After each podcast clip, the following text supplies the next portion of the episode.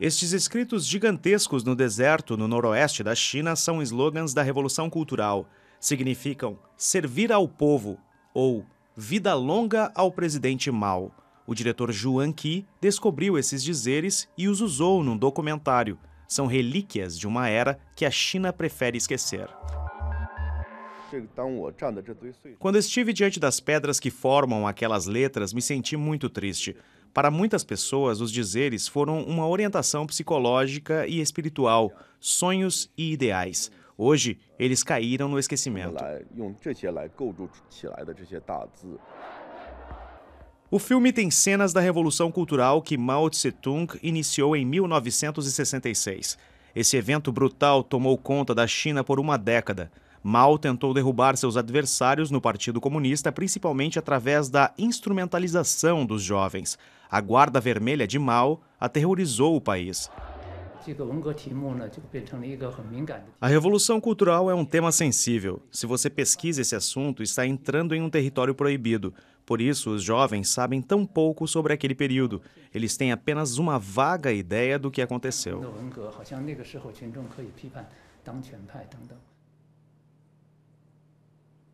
Yu Xiangzhen era integrante da Guarda Vermelha composta por milhões de pessoas.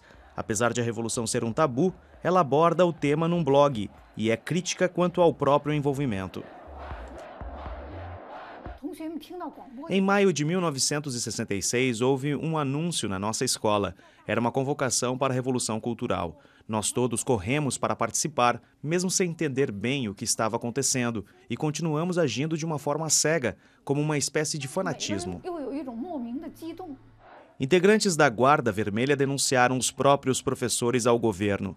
Eles os acusaram de não seguir a linha do Partido Comunista. Uma professora de Yun Xiangzhen foi presa. Anos mais tarde, elas se cruzaram novamente. Eu perguntei se ela tinha sido espancada. Ela disse: Não, mas eles me obrigaram a andar de quatro como um cachorro. Eu me senti muito mal e disse a ela que foi o maior erro da minha vida e eu pedi que ela me perdoasse.